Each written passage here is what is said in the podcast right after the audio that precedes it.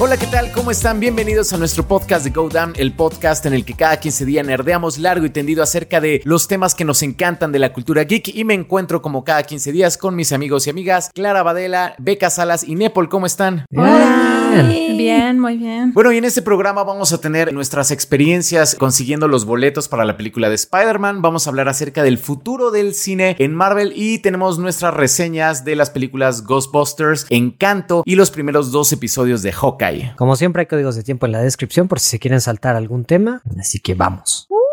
¿Ya compraron sus boletos? Ya. ¿Ya? ¿Todos, todos, todos? Ya, ya. Ahora, ahí va la pregunta. ¿Les costó trabajo? Eh, Pues mira, yo la verdad traté como toda la mañana de comprarlos por la app mientras estaba haciendo un examen de inglés, así que estuve dos horas y media haciendo mi examen, mientras reiniciaba y reiniciaba y reiniciaba y cuando me aparecía para comprar me decía, no se puede. Entonces le escribí a un amigo y le dije, es que no puedo comprar boletos y me dijo, estoy en el cine, te compro, cómprame. Entonces me conseguí un boleto. Ah, está súper bien. Entonces, tal cual, a mí no me costó tal cual, pero bueno, si no me hubiera A alguien tenido le yo que costó. lanzar, a alguien le costó, yo no sé. ¿Y a ustedes? A mí también lo compró alguien más, entonces no tuve que batallar por eso, pero sí creo que varios amigos tuvieron el mismo problema, que de hecho no los tienen. Pero creo que el tema es que se están trabando las apps y las páginas, ¿no? Porque por lo que entiendo hay un buen de boletos todavía. Yo de hecho no tengo boleto por eso. La verdad no he intentado comprarlo yo como tal, pero lo iba a comprar un amigo y no ha podido entrar a la app porque está caída. Que vaya al cine físicamente. Sí. O sea, está, las salas están, o sea, no están tan llenas. Y creo que están más vacías las de Cinemex que las de Cinépolis. Mm. Seguramente porque esa página se cayó desde el segundo uno. Cinemex ni siquiera abre el logo. Sí. o sea, Cinépolis al menos tiene servidores capaces de soportar que la página se siga viendo. Solamente no puedes comprar boletos, pero Cinemex sí. ¿Saben qué me pasó? Estuvo bien gracioso porque yo entraba a la app de Cinemex y de repente me salían como mensajes de compra tus boletos para Space Jam 2. Así como que fue, fue como tan grande el golpe para la app de Cinemex que, que lo regresó como medio año. O sea, por ejemplo, también me salió el de Space Jam 2 y me salió el de Black Widow. Y, o sea, por Wow. ejemplo, Wow. Sí. recuerden que este podcast, digo, para los que lo escuchan pues en la semana, lo estamos grabando el 29 de noviembre, que es justamente el día de hoy es cuando salieron a la venta los boletos de la película de Spider-Man. Y por ejemplo, a mí, o sea, yo sí vi como un montón de personas intentando comprar por internet, o sea, desde el así las 12 con dos minutos y sí los vi como muy frustrados y algunos como sin dormir o que los consiguieron como hasta las 4 de la mañana. Y ay, yo no sé ustedes, a mí sí se me hace como un poco exagerado. así como no me odien, pero Sí. No, no solo es exagerado, sino que hay muchísima más oferta que demanda. O sea, hay muchísimos boletos y el único problema es que creo que se está creando mucho hype con esto de que ya no hay boletos, nadie puede comprar, nadie puede comprar. Pero realmente es un error tecnológico de que las páginas están saturadísimas. Porque en el cine, sí- o sea, es que no manches, todas las salas están llenas desde las 11 de la mañana. No se va a acabar un día entero de salas seguidas por más hype que haya en medio de la pandemia. Y en menos de mediodía, ¿no? Así en la Sí. madrugada, o sea, no. No, es que saben qué pasa. Yo creo que a mucha gente no se le ocurrió que las cosas se pueden comprar como físicamente y como que creo que mucha gente se dio cuenta también de que el internet no es confiable. Entonces fue como un gran shock para toda una generación de gente que hace, o sea, de personas de que hace dos años estamos encerrados. Entonces yo creo que a mucha gente no se le ocurrió. Y finalmente también es como todo el- la, la histeria de hay que comprarlos desde la medianoche y no se puede y la página no funciona y me voy a formar desde las 5 de la mañana. Y sí, estoy de acuerdo de que, por ejemplo, Drusco, Drusco estuvo como yendo como a diferentes cines y así y, y estuvo como grabando y todo eso, porque al parecer Drusco tenía el día libre. Un saludo. ¿Quién es Drusco? No, no lo topo. No lo topo, ajá, tu reemplazo. Entonces, este... No, no, no, era mi reemplazo. Es el reemplazo de Giovanni. Ah, bueno. Sí, era, era mi reemplazo. Bueno, el reemplazo, digamos. O sea, al que falle, Drusco lo reemplaza. Entonces, bueno, se veían sus historias así como si había lugares en los que la fila era como espantosa y que gente formada desde las 5 de la mañana, o sea, se me hizo muy extremo, ¿no? Y había cines que estaban medianamente vacíos y la verdad es que yo vi en otros cines y era así como la fila era de cinco personas. De hecho, vieron el video, para que no sepa, se coló aquí un video en México de que había varias personas peleándose a golpes y golpes intensos. Sí se dio un patadón en la cara a un pobre Sí. tipo. El patadón en la cara, sí estuvo súper intenso eso. O sea, eso sí era como pelea así ruda, ¿no? Sí, sí. Sí, Sí, sí, de, de bar, así, horrible. No como los White aquí en, en una colonia nice que se llama Cibata, que estaban peleándose en el campo de golf. No sé si la vieron hace como No. medio año. Sí.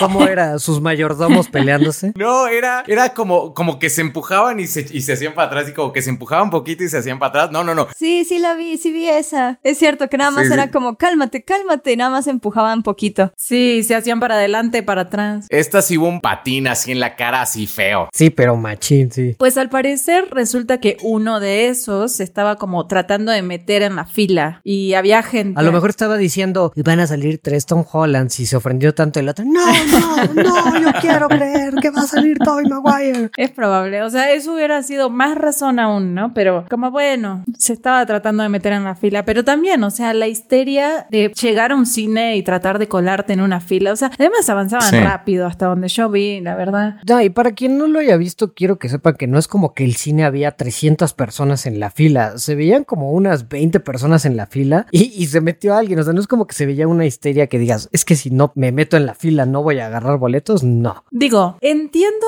hasta cierto punto como toda la histeria porque la realidad es que si llegan a salir los tres este, Spider-Man, lo van a saber desde la función número uno. O sea, no va a haber quien se aguante el decirlo. Yo hasta no, no sé, la verdad desconozco si van a, a haber funciones de prensa. Yo calcularía que no, porque es una película como demasiado grande como para que arriesgarse a que alguien spoilee. Pero bueno, o sea, hasta de eso te tenés que estar cuidando, ¿no? De que en todo el mundo va a haber spoilers y va, los va a ver desde el día uno. Entonces entiendo que todo el mundo quiera ver la película desde el primer momento, pero así como dijo alguien en el video, según yo era quien lo grabó y no se metió en la pelea, la película va a estar toda la semana y probablemente va a estar todo el mes y probablemente va a estar durante dos meses seguidos en el puesto número uno de todos los cines del mundo. Sí. Y es que sabes que, o sea, como mencionas, como que se crea como esta histeria colectiva y se van creando como mitos. O sea, por ejemplo, hoy en la mañana una amiga estaba así como encabronadísima, pero así encabronadísima de que no, pues es que ya ven, les dije que nos teníamos que poner las pilas en la madrugada porque ya no hay boletos y ahora seguramente la voy a ver hasta el lunes. O sea, ella ya se estaba resignando casi, casi como a verle en el canal 5, ¿no? Así como, no, pues ya,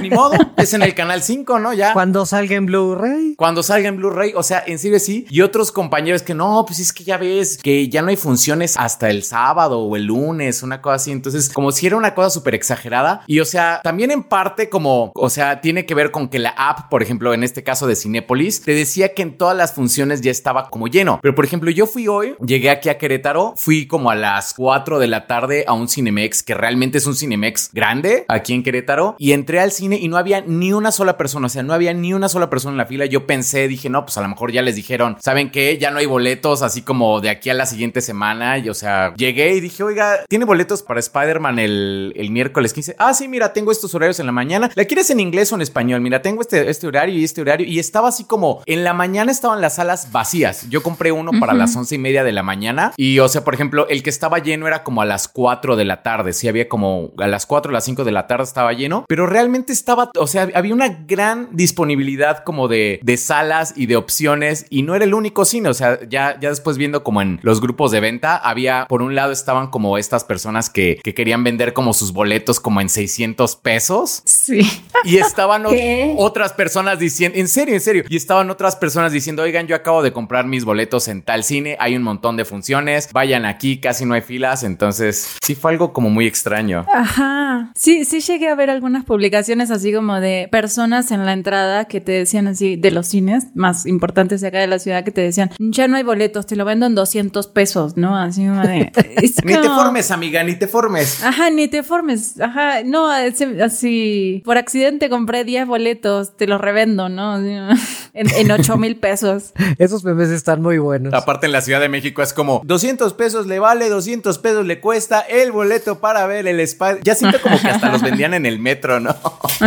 Sí. Compra, vende. De cierta manera es como también un poquito de las ganas de regresar a la normalidad, tal vez, porque, ok, todavía no hay funciones de medianoche, pero al menos pueden verlas a las 11 de la mañana. Yay. Yay. Sí. O sea, no sé qué tan bueno sea verla, verla a las 11 de la mañana y salir como a la una y media, una cuarenta del cine. Está perfecto para salir a comer y debatir la película. Sí. Y regresas a trabajar. Eso dices porque ese es el boleto que te compraron. Te compraban a las 11. Ah, claro. Yo voy a llevar unos cornflakes, un- unas sucaritas o algo así para ver la película con sucaritas. Yo creo. Pero regresas a trabajar porque es miércoles. O sea, te vas a comer, la debatas un poquito. Es que eso es algo importante también. Yo creo que todas las, las funciones de la mañana, para quien esté escuchando esto, piense, las funciones en la mañana están prácticamente vacías porque ¿quiénes estamos yendo? Los freelancers, los que tenemos un podcast, los que no trabajamos de godines. Y hay gente que de verdad, o sea, creo que las salas más llenas van a ser las a partir de las 6 de la tarde, ¿no? De la gente que sale de trabajar y va al cine. Sí, bueno, y un montón de estudiantes supongo que no tienen ningún problema en volarse una clase para ir a ver Spider-Man. ¿no? Exacto. Ah, por supuesto, es que olvidamos.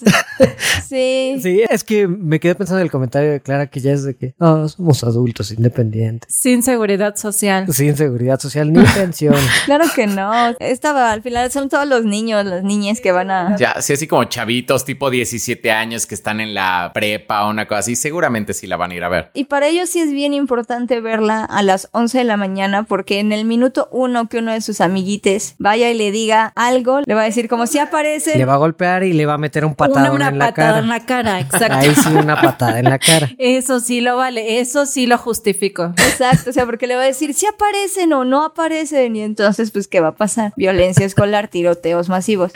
Pues es que la verdad, me vas a decir que quien te dice aparecen o no aparecen los tres Spider-Man no se merece una patada en la cara. O sea, por supuesto que sí. Sí, la neta, yo lo voy a ver hasta en la tarde y la neta sí ese día voy a apagar el celular, me voy a estar con audífonos porque a mí sí me va, me va a molestar que no van a respetar ni un segundo de spoiler, ni uno. Bueno, vi algo muy curioso que yo creo que es un error de Cinépolis. Cinépolis, por favor, corrige tu error. Cuando yo estaba buscando en la app en Oasis Coyoacán, aparecían boletos desde el martes 14. Chun. Ajá, entonces... ¿Y en la mañana o en la tarde? Todo el día, eran a las 11.40 de la mañana, a las 2 de la tarde, a las 4, a las 6 y a las 8 de la noche. O es un error le están jugando ahí a, vender más, pero que ahí sí no sé si estén autorizados para sacarla antes del 15. Yo creo que los van a, o sea, si llegaron a vender algo de eso, los tienen que posicionar en otras salas, ¿no? Yo creería. Pobres tipos, tendrán que llamar por teléfono para que les hagan su devolución. Pero puede ver, eh, no sé, House of Gucci si quiere, no se la podemos cambiar por, Por por, Clifford, por Clifford del perro. que se ve terrible. O sea, si ven el trailer, se ve horrible el pobre Sí, perro. Ay, sí. A mí me gustaban los libros de Clifford. ¿Había libros de Clifford? O sea, eran como libros de dibujados. Sí, sí, sí, o sea, como para niños, pues. Pues sí. Según yo, eso era Clifford, ¿no? O había otra cosa. Sí, así empezó. Luego se hizo una serie muy exitosa también. Sí, yo como que la conocía como de la, de la caricatura. ¿O era, que era serie? ¿Serie caricatura? Sí, es que la caricatura es más. Sí, sí. Yo sí leí los libros y cuando salga sí, de sí. Clifford le voy a decir a todos cómo me molesta cómo cambiaron el origen de Clifford. Claro. Mamador desde chiquito. Va a salir del cine así como, eres poser, tú no leíste los libros. ¿No leíste la versión remasterizada del 2018? Eres un verdadero fan de Clifford. Un clifán. Ándale. Ahora quiero una playera de Clifford. Clifan.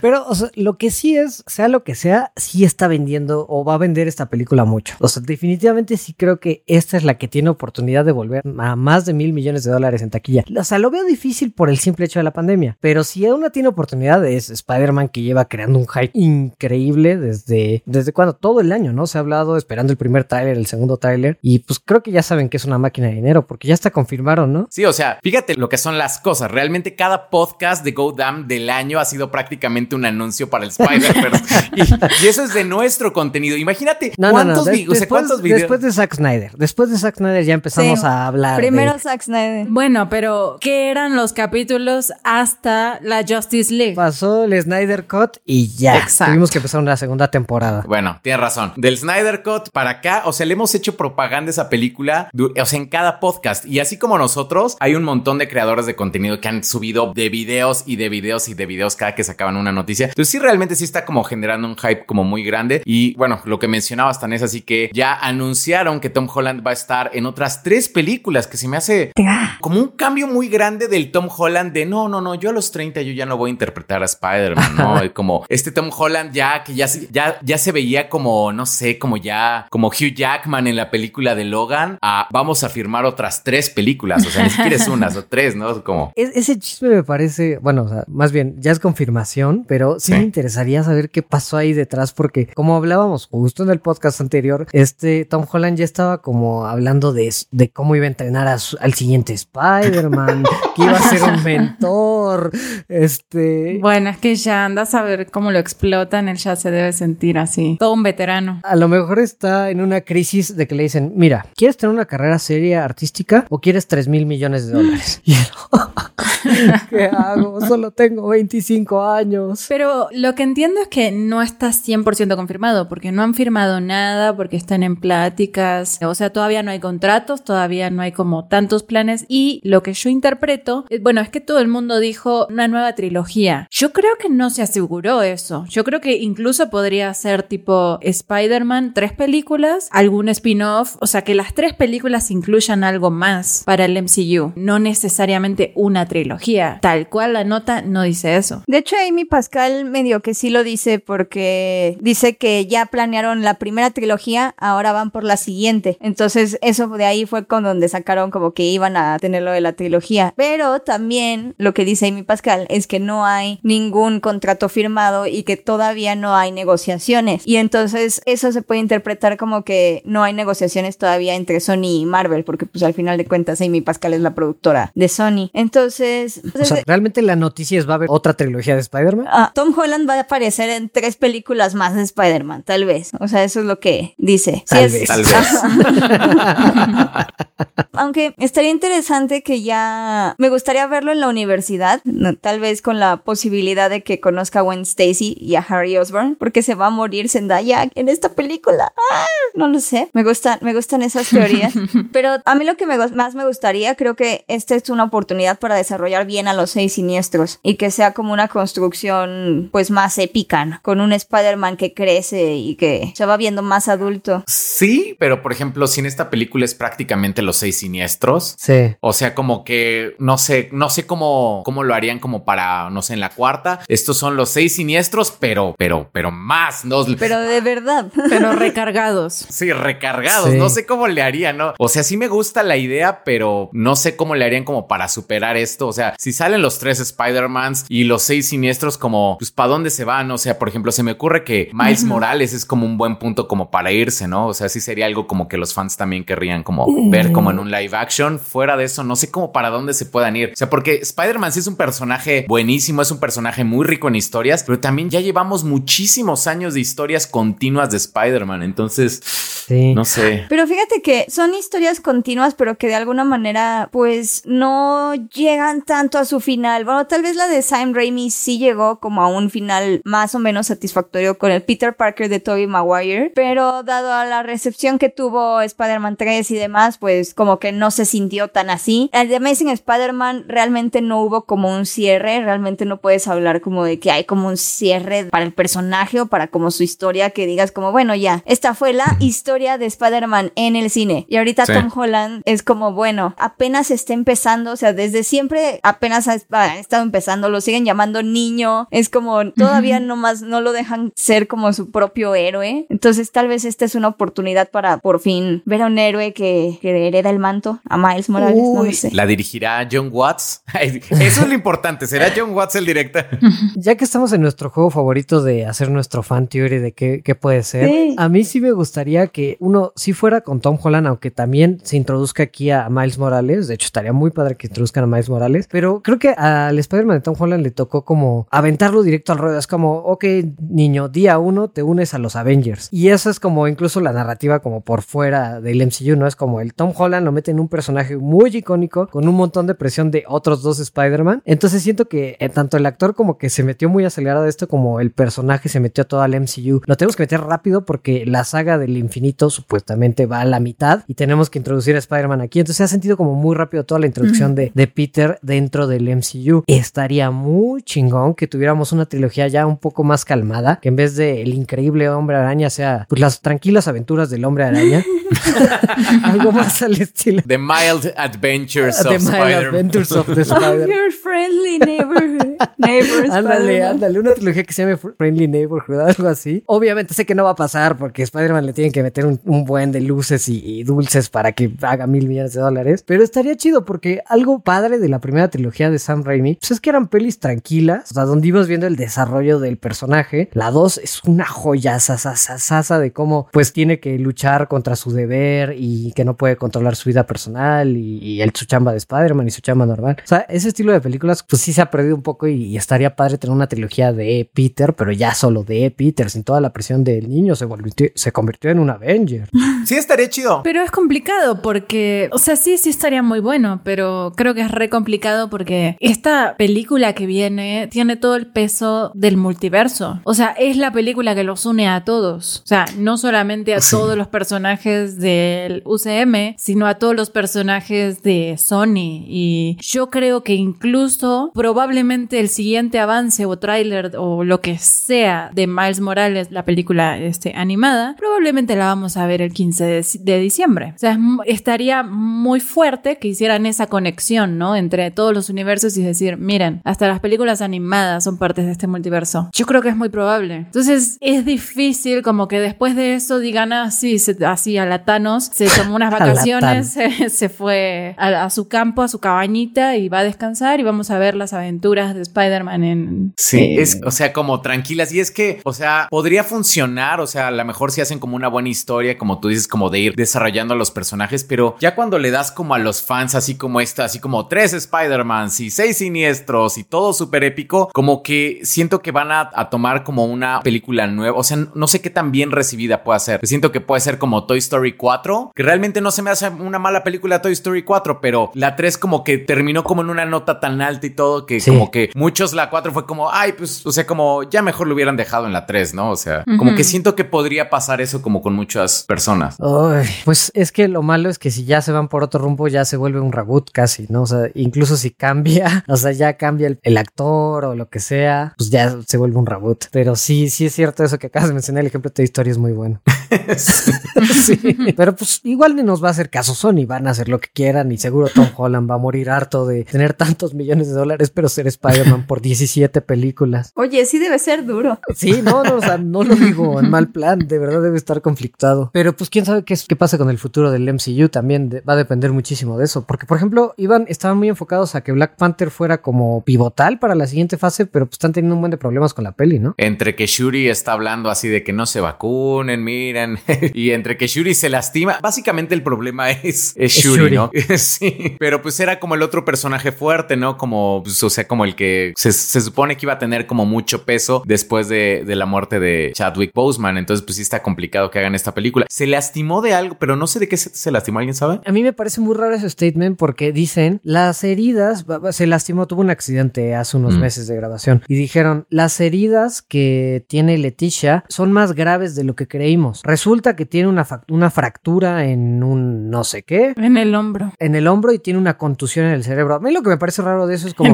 ah, creímos que era leve, cre- creímos que era leve y nos acabamos de dar cuenta que se fracturó y tuvo una contusión. Porque eso no es como que no sale en el primer análisis. Sí, como es como tratar de justificar. Por eso está medio tonta, no le crean lo de las vacunas, tranqui, es que se golpeó la cabeza. No sé, se me hizo muy raro, así como la fractura sale en la primera radiografía, no te das cuenta meses después. Oh, no sé. Puede ser, puede ser, pero pues en ese caso, ¿qué hacen con la película de Black Panther? A lo mejor, o sea, sería como reescribirla, o sea, porque Sí. ella sí va a tener como un gran peso, entonces a lo mejor reescribirla para que el peso ca- caiga en Lupita Nyong'o, puede ser. Pero todavía no grababan, ¿no? ¿Sí? No, de hecho, apenas estaban empezando producciones, o sea, sí ya estaban empezando grabaciones, pero pues justo filmando se lastimó Leticia y tuvieron que parar Misteriosamente. misteriosamente y ya después pasó esto. Así que sí ya están filmando, pero están digamos como apenas empezando y no han podido empezar bien. Así que todavía podrían digamos que reescribir la película, aunque sí lo considero difícil, sí lo veo difícil yo. De por sí era difícil con Leticia, o sea, de por sí era difícil como justificar a Shuri con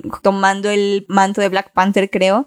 Porque sí está como mucho el peso de, de la muerte de Chadwick Boseman. Pero con Lupita Nyong'o, por ejemplo, que, que no tiene ningún peso real en el MCU y realmente no es como recordada por los fans ni nada. Porque al menos Shuri... Ándale. De menos Shuri es la, canónicamente es la persona más inteligente en el universo cinematográfico de Marvel, tiene memes, es conocida, ¿no? Y un carisma impresionante. O sea, la, la verdad es que de los personajes de Black Panther realmente a mí se me hace como del- de los más carismáticos y de los mejores realmente. Sí, a mí genuinamente me gustaba mucho Shuri y sí me afectó muchísimo como los comentarios de, de Leticia, pero, o sea, yo creo que tiene que ver un poco con, pues con todo, ¿no? El, desde el fallecimiento de, de Chadwick Boseman estaban en un gran, gran problema narrativo de cómo lo iban a pasar cuando apenas acababa de brillar. Luego, pues, eh, o sea, era como muy pronto pasarle tal vez el, el manto a Shuri, pero va, igual y lo armaban, pero ya con los problemas de, eh, o sea, las controversias de ella y, si, y el accidente, a mí se me hace que sí podrían caer en reescribirla toda, porque normalmente una película que le reescriben algo así tan, ya se- o sea, ya que estás en producción, es que el guion ya está aprobado y no se le hacen cambios. Entonces, que ahorita como que tengan que parcharlo puede resultar en una muy mala película. Y Disney podría aceptar eso para ya no parar la producción o podrían neta aventarse a reescribirla. Bueno, no, no es tan, no es tan tajantemente eso, ¿no? Estamos viendo que Doctor Strange acaba de empezar otra vez a reshoots donde van a también reescribir parte de algunas escenas. No, pero es que ese tipo de reshoots es- no se ven problemáticos porque te dicen, este reshoot va a durar seis semanas, se va a trabajar, o sea, ya tienen como el plan de trabajo y cuando un estudio dice, esto se para indefinidamente, es que sí necesitan como parar por completo el carro y pensar qué van a hacer con ese proyecto. Sí, es, siempre es problemático cuando paran indefinidamente. Claro, yo lo vería por el lado de literalmente están parando porque no tienen protagonista. Y entonces si ya estaban, ya, si ya estaban grabando algo, era porque ya estaban grabando una historia con una protagonista en mente. Y entonces es, si no existe esa protagonista, pues no hay de otra más que reescribir la trama. O sea, no es como que puedan poner al personaje de Lupita Nyong'o que no puedo recordar su nombre y nada más tacharle como el- no, Sí. Shuri no. ¿A Shuri? Nada más tachar no, Shuri. Así tachan Shuri, Lupita Nyong'o. No me acuerdo cómo se llama el personaje, pero Lupita Nyong'o le ponen ahí en el guion. Lupita Nyong'o hereda, no, ah, hace una revolución y toma. La manera más fácil de reescribir ese guion sería cambiar el personaje nada más por otro, decir, ella es Shura, la prima de Shuri. no la introdujimos antes porque estaba salvando el mundo. y ya. Y la película es Shura. ¡Ay, qué buena Shura! Shura.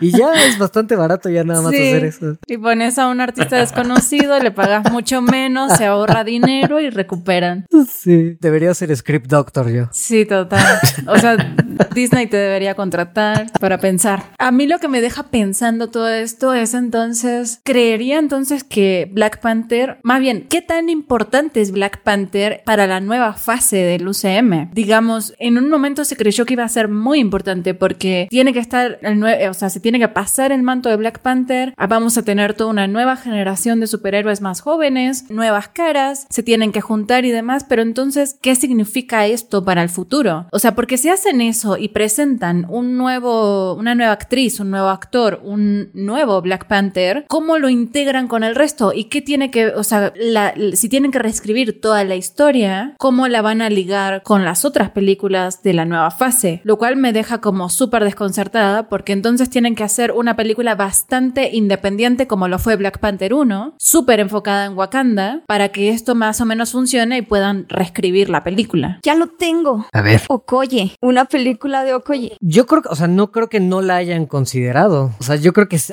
tiene que estar en las cartas. Yo creo que es la última salida como para que puedan decir, bueno, hay cómics que están centrados Sí. en Okoye, bastante Claro. famosos, nos podemos agarrar de esto. Es un personaje querido. Es muy querida, ya tuvo su cameo en otra serie con Falcon and the Winter Soldier. Puede ser como de Okoye estando en contra de la nueva dirección que toma Wakanda, no lo sé, o algo. Y ya por eso se va con los Avengadores y es la pez fuera del agua, ¿no? Es la ahora la nueva Thor y así. Eso estaría bien, sí. Ajá, es que creo que sabes que no lo van a hacer porque eso da para una película independiente sobre las Dora Milaje. O sea, que es justamente lo que pasó en los cómics. Es que eso estaría poca madre también. Pero es que fue lo que pasó en los cómics. O sea, hay una tira, digamos, escrita por mujeres específicamente racializadas que se dedican justamente a explorar a las Dora Milaje. Entonces, y, y Okoye es uno de los personajes como, bueno, la Dora Milaje como comandantes, son las protagonistas y son lesbianas y todo eso. Sí, pero se lo pueden brincar, se lo puede... sí. ¿Tú crees que no son capaces de brincar? Se lo digo, como Age of Ultron realmente no tiene nada, pero así nada,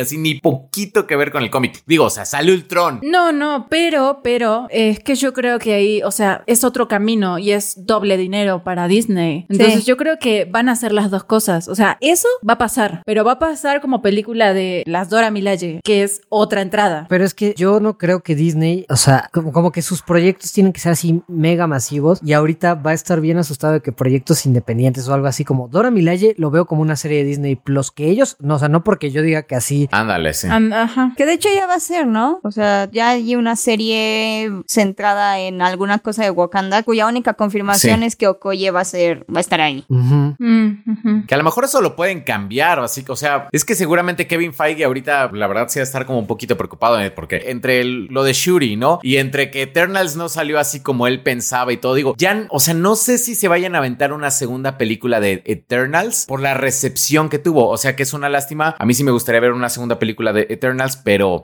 realmente no tuvo la recepción que ellos pensaban. No sé si vayan a continuar con ese camino o le hayan dicho, no, no, no, ¿sabes qué? Vamos a, a mover esto y a ver cómo le haces Kevin Feige, pero me lo haces funcionar. Yo sí creo que Kevin Feige debe estar en su peor momento de estrés creativo porque toda la fase 4 ha estado un poco atropellada porque, o sea, desde el principio sus planes han tenido que cambiar todo el tiempo. Al principio iban a, meter un montón lo de Guardianes de la Galaxia, hubo la controversia con James Gunn, ya que se arregló la controversia, James Gunn ya estaba así como, así, ah, pues ya estoy en Warner. y, y se retrasó indefinidamente Guardianes de la Galaxia 3 y ahora pues ya ni la contemplan en el calendario. Luego dijeron, bueno, pues nos vamos con Black Panther y ouch, o sea, fallece Chadwick Boseman, o sea, neta todos sus planes los han tenido que cambiar un buen. Y luego tal cual lo que dices, Eternal no performeó bien en taquilla, Shang-Chi también tuvo sus temas. ¿Qué otra fue? Black Widow, toda la controversia que hubo con Black Widow, todos los temas de taquilla, o sea, yo sí creo que su cuarta fase va a ser la más atropellada, digo, Spider-Man por suerte les va a dejar un cubetazos de dinero, pero creativamente no sé a dónde van a seguir toda la cuarta fase de Marvel, porque hasta ahora los proyectos que ya estaban bien planeados y encaminados, pues han tenido problemas. Doctor Strange ya tiene reshoots y Black Panther pues ya está parada. Sí, lo único que parece que sigue como en pie es la de Thor, Love and Thunder, ¿no?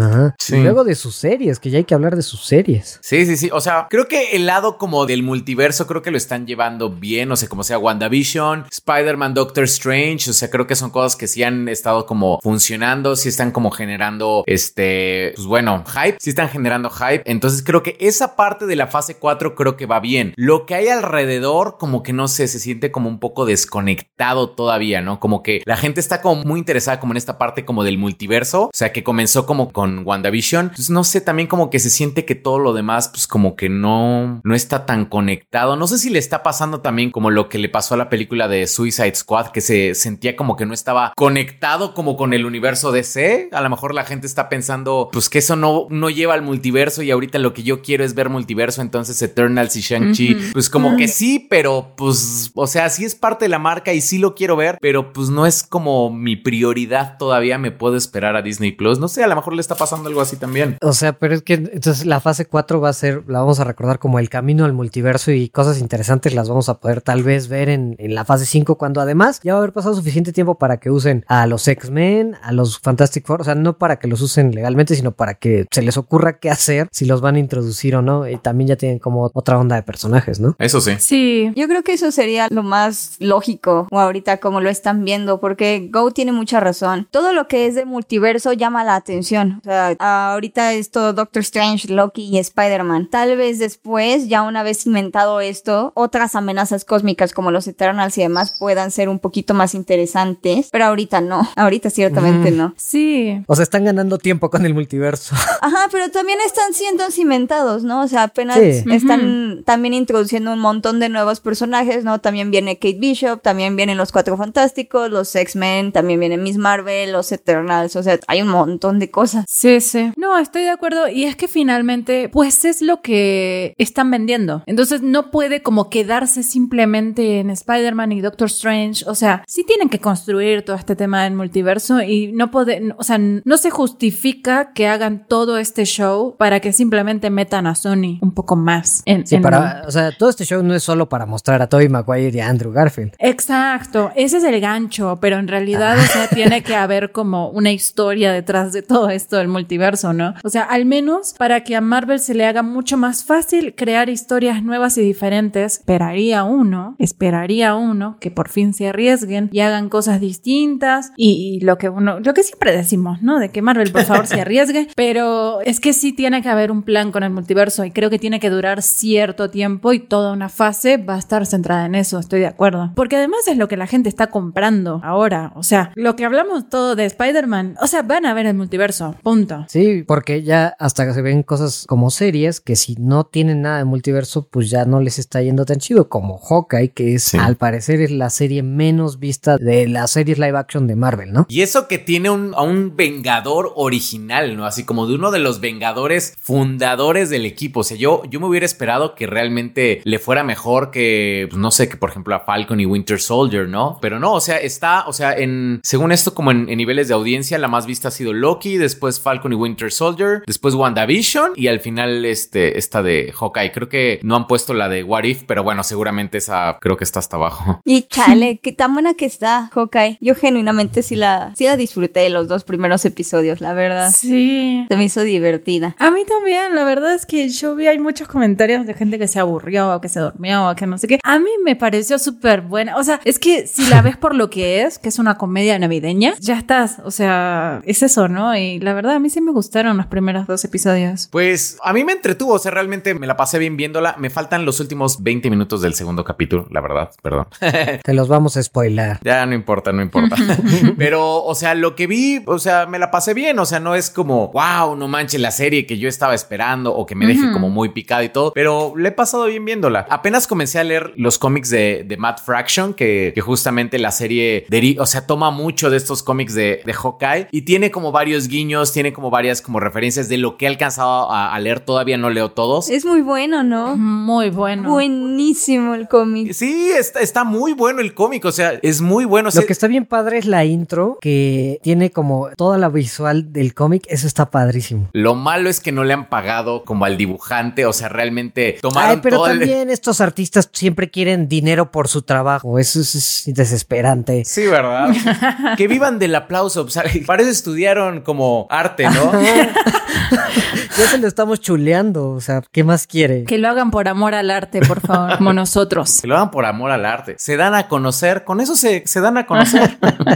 No, pero cuéntalo, sí, ¿qué es lo que está pasando? Porque sí está eh, bueno ese chisme. No, sí, que justamente que el, el artista que hizo como toda este, esta estética, que está muy padre, así como de las dianas, como en morado y blanco, estas como siluetas, o sea, se la fusilaron completamente para la serie, o sea, justamente porque es la serie de Hawkeye, pero realmente no le han pagado al dibujante, a quien hizo ese- esta estética. Es más, el logo es el mismo que el que usan ahí, ¿no? Sí, entonces, o sea, sí está como muy chafa que digo, es Disney es una compañía que, o sea, ¿cuánto dinero genera como con todo esto, no? Que no le puedas dar como un pago como decente, como a, al- a la persona que te está ahorrando como todo el trabajo de diseñar como todo el opening, porque ese opening, el del primer capítulo con Kate. Bishop, así como en el cual como se brincan del, de Kate Bishop de cuando era niña a ya cuando es como ya este, que ya tiene 22 años, esa escena es muy buena, o sea, como, como te Sí. fueron contando todo rapidísimo, así de no nos vamos a como a poner a decirte, ay, mira, y aquí estudió esto y le pasó esto. Fue como se volvió una máster como en, en, en artes marciales y en arquería. Todo eso está muy bien hecho, pero no le están pagando al, al dibujante y eso está muy culero. Y entonces llegaría Daniel Petrocelli, que creo que era el abogado de Walt Disney, con el quien se pegó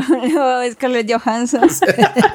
Sí, es cierto. Te diría, oh querido Go, pero lo que tú no sabes es que el trabajo que ese dibujante hizo fue trabajo hecho por contrato. Entonces lo hizo para nosotros, no le debemos pagar nada. Que es como una maniobra súper horrible, súper, Sí. súper horrible, porque entonces, ¿dónde están las prestaciones que tú como compañía pagas para estas personas que supuestamente están trabajando para tu compañía, ¿no? Les estás pagando la luz de internet o la computadora con la que están haciendo esas ilustraciones o algo, un cafecito, no, no.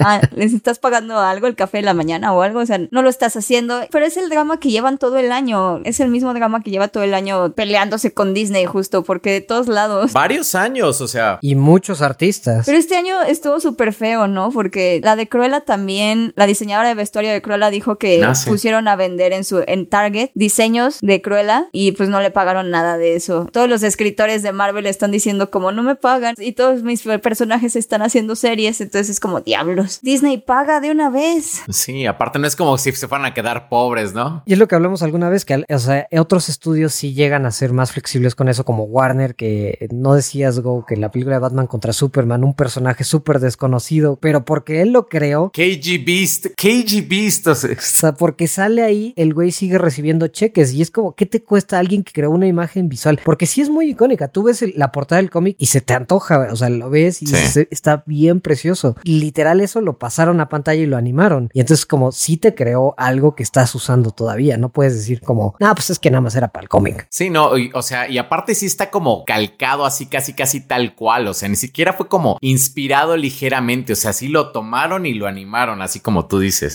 Pero volviendo a la serie, pues a mí me gustó. A mí me está latiendo. O sea, está, sí me tardé como en darme cuenta justamente como el, el mood que iba a llevar. A pesar de que ya hemos hablado aquí que iba a ser una comedia navideña, como que me tardé en entrar en ese mood. Ya que lo agarré, pues me empezó a latir. Me gustó el, el show, el show musical de, ¿cómo se llama? Rogers. Ah, está buenísimo eso, sí, sí. Me gustó mucho. Me reí mucho genuinamente. Como Sí. esto, I can do this all day. Esa, esa frase fue la que hizo que soltara la Ajá. Carcajada. Sí, eso es muy, muy bueno. Me gusta así como estamos viendo un poquito el cómo ve la gente a estos héroes. Esa parte me está gustando, o sea, fuera del tema de la comedia y todo esto. Y cómo ven incluso a los antihéroes, porque está padre que estén explorando el tema de Ronin, porque pues se quedó en una escena en Avengers Endgame nada más. Y aquí está bueno como ver, pues que tuvo todos estos años haciendo cosas bien oscuras como Ronin y cómo lo ve el público, ¿no? Nadie sabía que era él y cómo lo ve también una fan de él que pues claramente va a heredar el manto y esa interacción que tienen entre ellos me gusta. ¿Ustedes creen que en algún momento de la serie se revele públicamente que este güey fue Ronin? Oh, eso estaría interesante. Llevarían así, mancharían a Hawkeye por el lodo diciendo este güey fue Ronin y asesinó un buen de gente. No lo había pensado, pero eso sí me gusta. Eso, eso está muy interesante. Como ver qué hace. O sea, porque ya tiene su familia. O sea, ya como que está como en otro lado y de repente regresar y decir, sí, o sea, yo hice todo esto. O sea, realmente sí enfrentar como las consecuencias de lo que hizo, como otros lo han hecho. Como por ejemplo, esta Sharon Carter, como otros personajes que hicieron como cosas obscuras y todo. Y no lo hemos visto. Eso sí me gustaría, fíjate. No sé si se vayan por ahí porque está como medio navideño el asunto. Sí, el mood no da para nada, ¿no? Pero Sí. El mood no da, pero también, o sea, si regresamos como a Falcon and the Winter Soldier, pues también fue como algo de todos los temas que quisieron tratar, como desvirtuar un poco la imagen de estos grandes héroes, ¿no? Digo, no iban a desvirtuar la imagen de Steve Rogers, pero lo trataron de hacer con el manto del Capitán América, ¿no? O sea, tenés a un tipo golpeando, matando brutalmente a alguien con el escudo. Entonces yo creo que con el running como que podrían hacer algo similar y creo que sería como muy buen personaje para explorar ese tema. Pero sí, por el mood de la serie no. A lo mejor y termina ahí y entonces ya después en un futuro vemos eso. Pero también, o sea, sí los rumores de que va a aparecer este mm, Yelena, ¿no? Que eh, dijeron que iba a aparecer, que es probable. Pues entonces el mood se puede como cambiar un poco. Ya no sé si va a ser como tan navideño. Porque finalmente meter a las Black Widow, o sea, también las Black Widow tienen una historia bien densa. Entonces como que empezar a transformar todo esto re bonito, cómico y navideño a algo un poco más oscuro, con el running da perfecto. Sí, yo creo que ahorita Clint debe estar más o menos en el mismo terreno en el que estaba Natasha en el momento de su película en solitario, en donde justo está llegando a, a conclusiones o pensando qué es lo que ha hecho a lo largo de su carrera y de todo lo que se arrepiente. Entonces sí creo que lo tenemos que ver pues contrastando tanto su heroísmo como Avenger como lo que hizo como Ronin, pero como está más centrado en la onda de, de ser el mentor y de pasar el manto y la forma en la que Kate Bishop lo idolatra así como de, "Ah, ¿me firmas mi arco por favor? está bien lindo, sí. Que de hecho yo, a mí me, me gustó eso porque Hailey Steinfeld la verdad me parece que es una gran, gran Kate Bishop. Me gusta mucho ella. Pero, o sea, esperaría que por lo menos, para que fuera así tu obsesión por Hawkeye, por lo menos que hubieras hablado con él un poquito, no sé, que te hubiera rescatado. O que hubiera más footage de él, o sea, porque cuando se enamoró de él fue cuando lo vio en la esquinita esta del edificio. Que se Así veía chiquitito, chiquitito, chiquitito. así chiquitito y que me dio mucha risa, porque es como la escena más cabrona de Hawkeye, pero como lo vieron, lo pusieron así como con música super yo estaba así como, oilo, oilo, así como, o sea, se me hizo como muy exagerado, así como se veía como un gran épico héroe, porque ahí sí, pues al lado de los héroes con los que está, sí se ve muy chiquito él, ¿no? Entonces, no sé si yo esperaría como que hubiera más de hockey, aunque está bueno que dicen que pues de él no se sabe nada y es como el menos conocido y todo, ¿no? Oigan, pero digo, esto es algo, bueno, ya podemos entrar con un poquito como en spoilers. Sí, yo creo que ya. Sí, ya. Sí, ya, ya, ya, no, ya. O sea, algo que no me queda claro es como, bueno, eso, ¿por qué Kate Bishop en la, bueno, en, en esta fiesta que está, ¿por qué se puso el traje de Ronin? O sea, como que no me cuadra como por qué, o sea, porque según esto, nadie sabe que Hawkeye era Ronin, entonces, pues no hay como una conexión ahí así de que es que quiero ser Hawkeye, quiero ser Ronin, entonces, como por qué se lo puso, como que... Yo entendí, o sea, a mí también me sacó de onda, pero yo entendí que Fue por necesidad, ¿no? Ajá, como estaban metiéndose a, pues, a esta subasta de mercado negro y no quería que la descubrieran, se vistió nada más para que no vieran que ella estaba ahí. Todo el traje. Todo el traje, sí, sí, sí, o sea, no solo la máscara. Voy a que hacer la hubiera hecho máscara. el trabajo perfectamente. No, no. Es una mujer intensa, ¿ok? Así como no combinaba como su outfit con el con, con, con la máscara, no sé, como sin la máscara. No, más bien, la máscara sin el traje no se iba a ver así tan chido, ¿no? Sí. Yo lo que no entendí, allá que estamos hablando del traje, es por qué Hawkeye lo quería recuperar si ya se estaba quemando. ¿Por qué no dejarlo quemarse? Pues yo creo que para que justamente no hagan la conexión, o sea, si Sí, sí, encontraban sí. incluso como los restos del traje iban a decir, ah, es el traje Running, entonces para que no hagan la conexión con Kate Bishop y después todos los enemigos de Running lo- la Sí. fueron a buscar, algo así. Mm, Sí, le está cuidando. O sea, como que es un cabo suelto, ajá.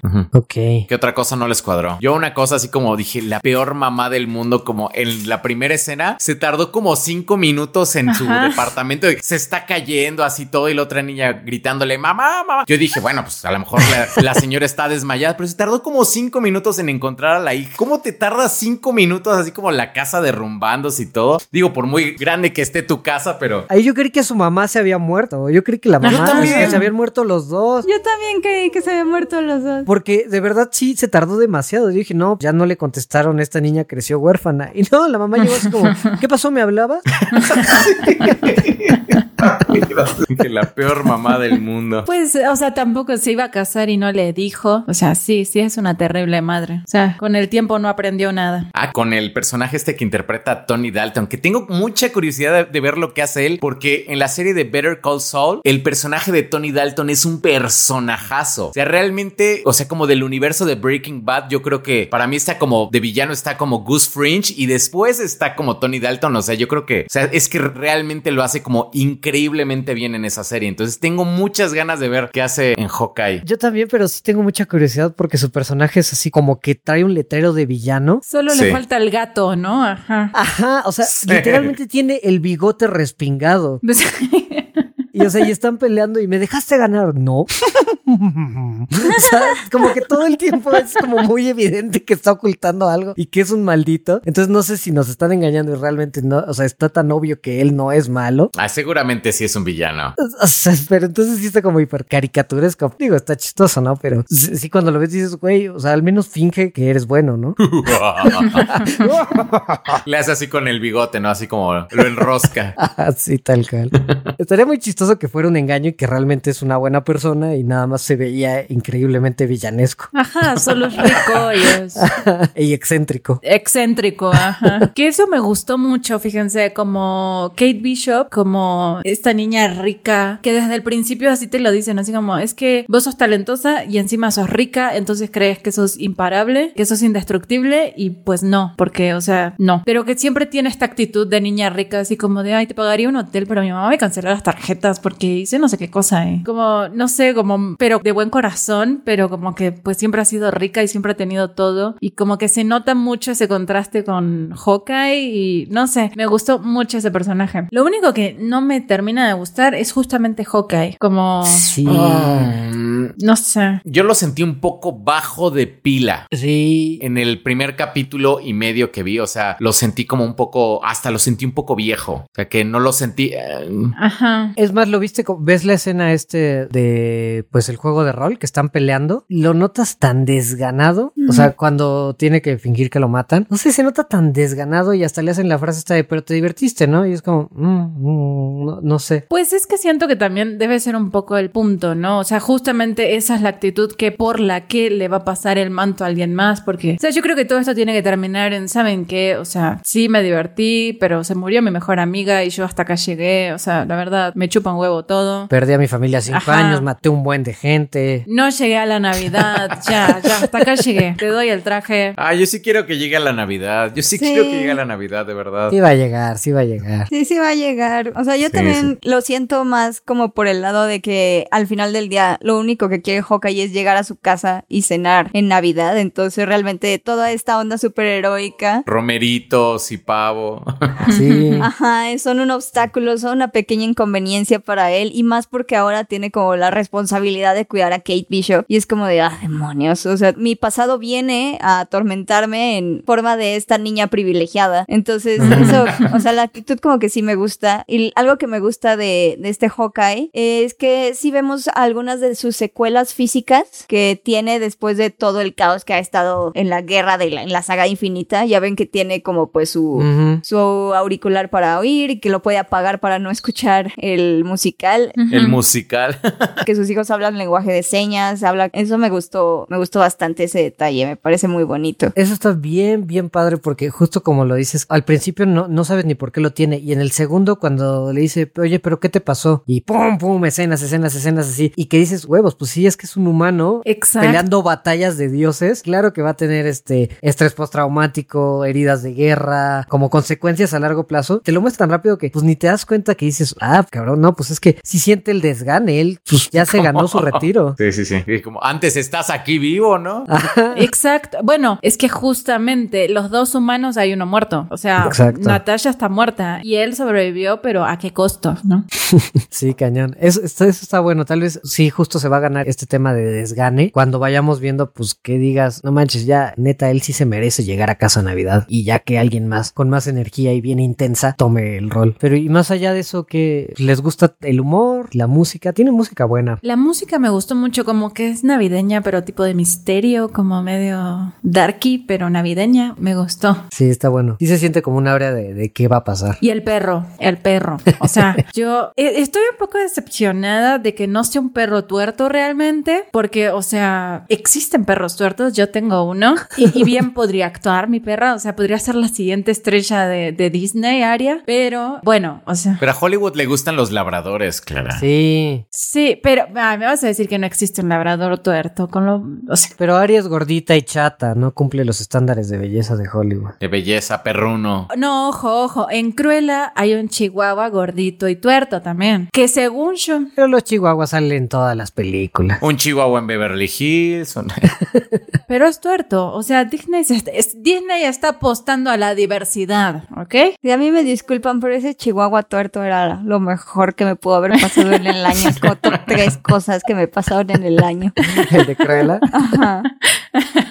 Pero igual, la gran decepción de descubrir que no es tuerto, que es solo CGI. Pero bueno, la verdad es que Pizza Dog, eh, sí, sí. Ahí, ahí voy a seguir viendo. Mientras siga apareciendo, seguiré viendo. Pero ya en el segundo capítulo no apareció, ¿sí? Sí, sí aparece, ¿no? El- es que ya no, no, no recuerdo así cuando te, termina el primero y empieza el segundo, pero... Sí, porque le dice este Hawkeye que si no hizo algo más antes de regresar a su, a su departamento, que si no la pueden rastrear como del traje. Y entonces dice, no, sí, lo vine a dejar a él aquí a la casa. Entonces sí sale ahí el, el perro en el segundo e- episodio, ¿sí, no? Ah, sí, cuando llegan al departamento de la tía que también. le avientan las, las, las bombas. Ajá, en eso y se lo llevan después en el metro y llegan a la casa de la tía y ahí sigue el perro y le dice que le está descongelando la pizza y, y después tienen un momento, este, Pizza Dog y, y Hawkeye y se lo Mm. acaricia y así. Es verdad, es verdad. Pues ya no, creo que ya dio Hawkeye. Pues sí, creo que ya dijo. es que sí, pues ahí va. Es que sí es como muy setting los dos primeros episodios, o sea, no hay más que Ajá. decir, no ha pasado nada. Sí, perrito, eh, Clint desganado. Perrito, Clint se lleva bien con sí. Heredera intensa. Ajá. Y Tony Dalton. ¡ruah! Creo que hemos cubierto los primeros dos episodios de Hawkeye. No, pero sí se ve que viene, pues más. O sea, estos dos no te van a dar mucho más que el mood, ¿no? De la serie. Entonces, pues vamos a ver para dónde va. ¿Saben cuántos capítulos son? Seis, ¿no? ¿Seis? Según yo, sí, seis. Ah, ok.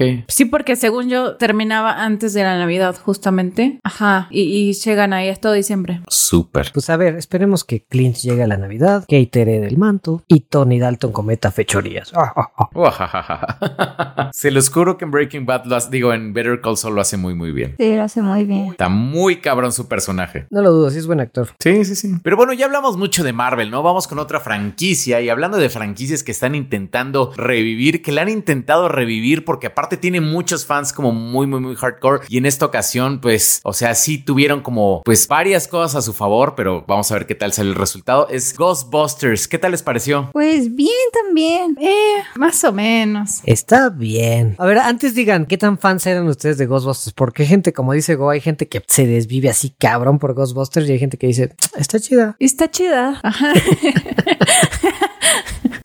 Sí, yo igual, o sea, me gusta como, o sea, sí me gustan las películas, me gusta particularmente la canción, me pone muy de buenas y Ajá, todo, ándale, pero sí. pues así como que sea como súper fan, no sé, por ejemplo, lo que platicaba el otro día contigo, soy mucho más fan como de Volver al Futuro que de, que de Ghostbusters. Sí, yo también. Sí. Bueno, por ejemplo, yo sí soy más fan de Ghostbusters que de Volver al Futuro. Pero así que digas, wow, qué fan, no. O sea, simplemente es divertida, es entretenida. Sí, es divertida, sí, sí, sí. Y sí tenía ganas de ver esta, sí. Sí, la primera es como, es cotorra, está bueno, es un experimento interesante. La primera es buena, sí. No, o sea, porque además es, o sea, es una película única en algunas cosas, como que se hizo muy como informalmente, hay un montón de cosas improvisadas, la premisa es súper ridícula, pero salió de una idea de uno de estos güeyes, ¿cómo es? Dana Croyd. Diana Aykroyd. Salió de esa idea y como que lograron armar algo chido con una idea graciosa y se volvió muy icónica porque hubo muchas cosas que hicieron bien. O sea, son cuatro güeyes desganados de la universidad que se ponen a cazar fantasmas por dinero y no sé, está como... Y hay malvaviscos gigantes. Entonces está como estuvo padre ese... ese que hicieran algo tan raro y funcionara tan bien. Pero siento que todo lo que salió después es como... No sé si da para hacer una franquicia. Bueno, yo era súper fan de la caricatura de niños. Se me acuerdo que la Ah, caricatura de The. Real Ghostbusters, así. Es cierto. Me encantaba. Y después sacaron otra caricatura que también me gustaba, en donde, de hecho, esto es- está como interesante porque había, o sea, un, un Ghostbuster que estaba en silla de ruedas, que era algo que realmente hace 20 años, pues no, o sea, no se veía como por ningún lado. Pero estaba buena la caricatura también. Entonces, creo que las caricaturas estaban bien. Este, la película, la de. ¿En qué año salió la, el, el reboot? El de. El 2016. 2016, la verdad es que sí la pasé bien con esa película. No me súper encantó, pero pues sí la pasé bien con la película. ¿Y Ghostbusters 2 alguien la vio? Yo la- creo que la vi una vez y jamás en la vida la voy a volver a ver. Sí. Algunas veces, sí, sí, sí. En el canal 5. Sí, eso es lo que iba a decir yo. Yo veía Cuando- Ghostbusters en el canal 5 también. La 1 particularmente pasaba mucho y me, me divertía cuando la veía. sí, sí, sí. Y esta, la nueva Afterlife, tiene mucho de una vibra pues bastante ligera, ¿no? Está divertida.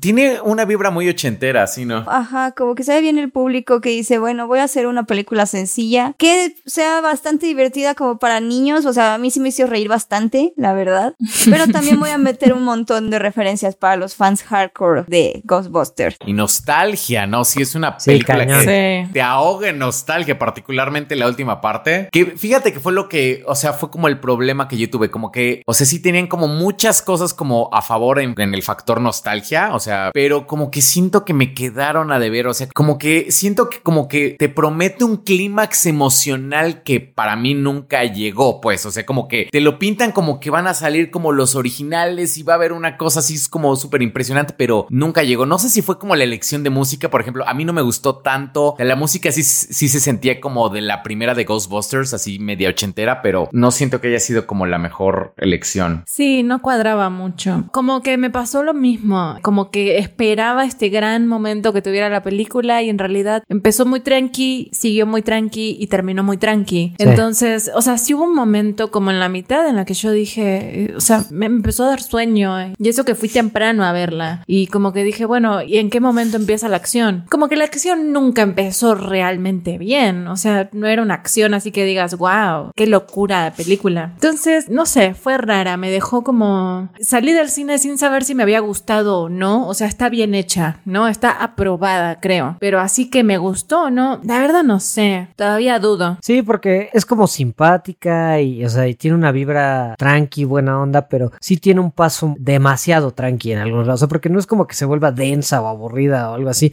Solo es como, pues ya pícale un poquito, no métele emoción, o sea, porque sí tiene ese, ese vibe de Ghostbusters 1, pero Ghostbusters 1 también es tan ridícula, o sea, que, o sea, de pronto rentan un, Sí. un espacio de bomberos y el carro, las sirenas, es como todo el tiempo pasa algo muy extraño y pues aunque tenga una vibra, una vibra tranqui, como que esta no es rara, nada más es como, tiene un- una, pues no sé, un pasito lento de vamos a construir por la pura nostalgia. Es que, ¿sabes qué? Creo que Ghostbusters, o sea, digo, creo yo que no envejece muy bien la primera película. O sea, por ejemplo, se la puse a, a Leonardo hace como dos años y fue así como, ¿y cuándo me voy a reír? Así como, ajá, como, ¿en qué momento ya empieza como, como lo divertido? Y sí lo entiendo. Y eso, por ejemplo, no pasa con Volver al Futuro. O sea, Volver al No. Futuro creo que es una película que envejece muy bien. O sea, la sigues viendo y, o sea, te sigue interesando.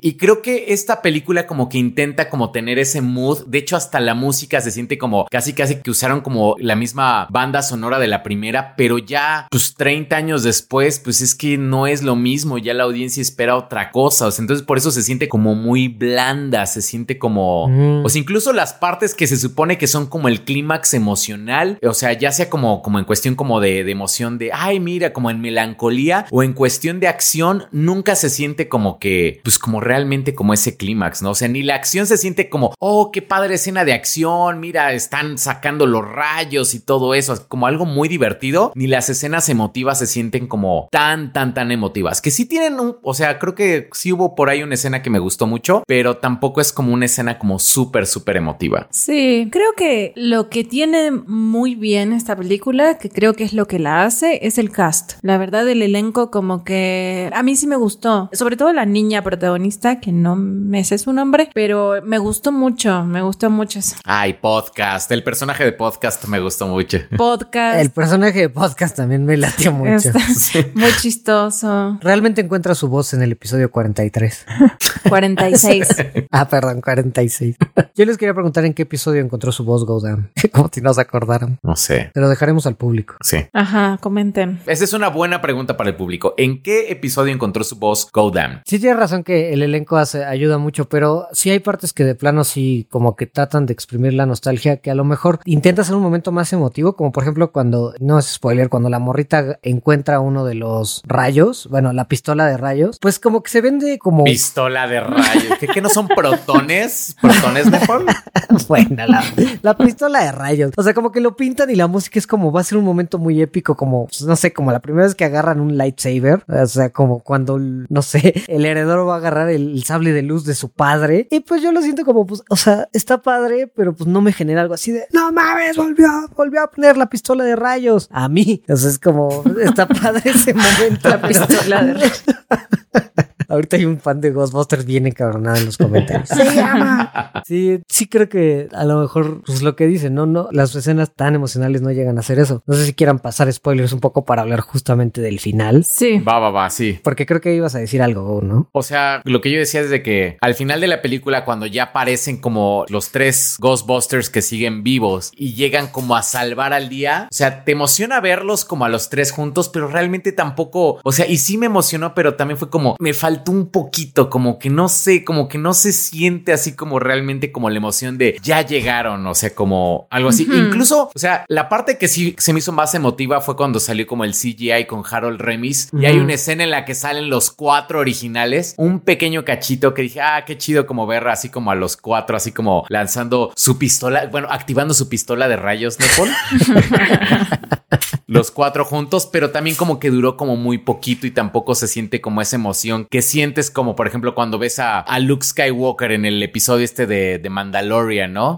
Que eso fue como una buena manera. O sea, ustedes saben que a mí no me gusta Star Wars, pero yo realmente estaba muy emocionado de ver a Luke Skywalker en el final de Mandalorian. A pesar de que no soy como gran fan y como dice Clara, o sea, me chupo un huevo Star Wars, ¿no?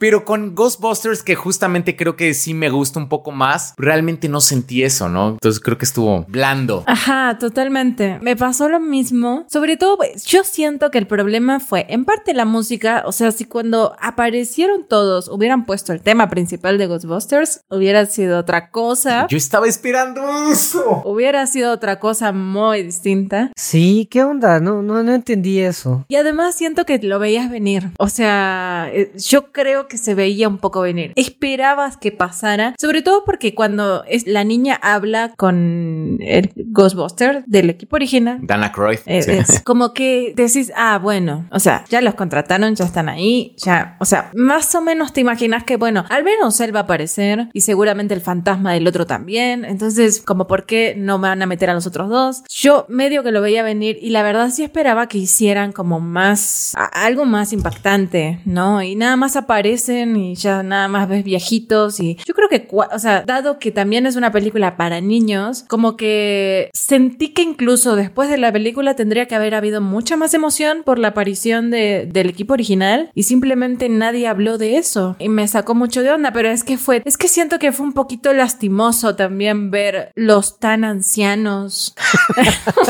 no, perdón. no, pero hay pero- maneras de mostrarlo. Sí, sí, hay maneras. no, no, exacto, exacto. O sea, es que siento que le hubieran metido un poco más de ganas y la verdad se veían así como todos encorvados, medio raros, sin la música. O sea, si lo hubieran hecho como, mira, estos viejitos son lo máximo y lo hubieran hecho muy épico, probablemente más gente hubiera hablado de eso, ¿no? Pero creo que se vio medio penoso, entonces todo el mundo. Mira, a mí no me pareció tan penoso porque de por sí, desde ver la primera película, es como, siempre los he visto, es desde la primera parecen de 50 años todos. Entonces es como que siempre los vi como, como ñores.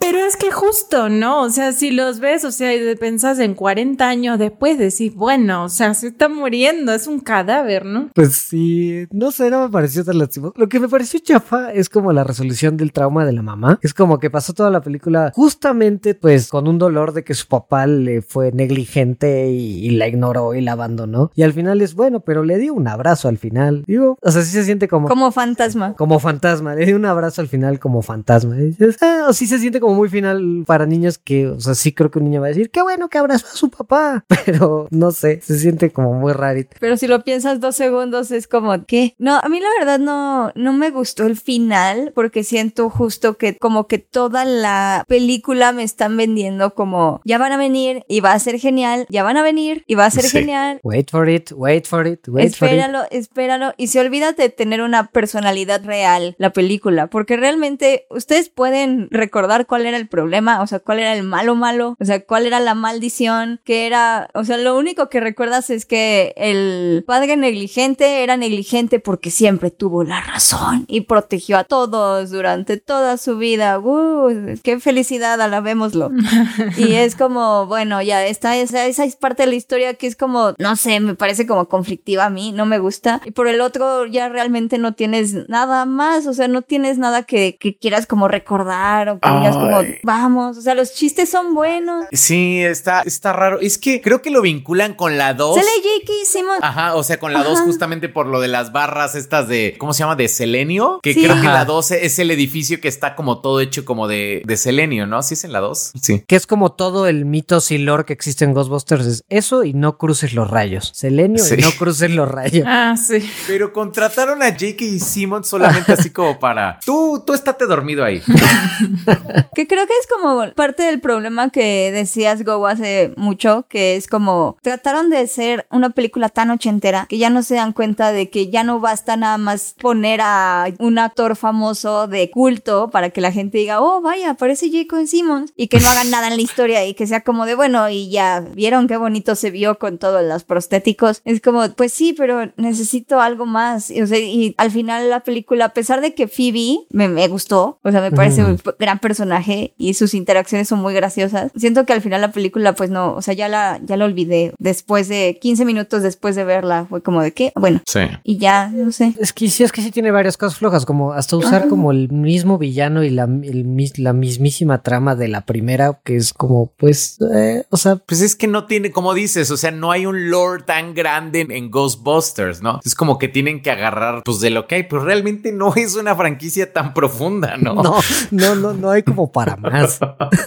Oigan, así rápido, yo no vi la escena post créditos. ¿Qué pasa? Porque vi algo de que setea como para más películas. ¿Hay más de una escena post créditos? Sí, son dos. Ay, Ajá. ay, yo solo vi una. Yo vi la del chiste de Bill Murray y no vi la segunda. La primera es el chiste de Bill Murray, ajá, que está con las tarjetas, que, que es un triángulo y así, y le da toques. Y la segunda es el Ghostbuster original, eh, que no me acuerdo su nombre. Ernie, eh, sale Ernie Hudson, el actor, Ajá. pero que es el doctor Winston, de, la, la verdad no, no lo sé, pero el actor se llama Ernie Hudson. Ajá, exacto. Bueno, Ernie Hudson es al parecer el más exitoso de todos, hizo como un imperio, así, una super empresa, etcétera. Y resulta que él le están como haciendo medio una entrevista y él lo que cuenta es que, bueno, todos los demás, o sea, él le paga las cuentas a todos los demás y todo eso. Y entonces termina con que regresa al cuartel de bomberos donde estaban los Ghostbusters originales y mete el carro que le que se llevó de la de, de lo que tenían los niños, pues. Entonces, parecería que podría seguir la historia, ¿no? Con unos nuevos Ghostbusters en el cuartel original con el carro original. Ghostbusters, el legado.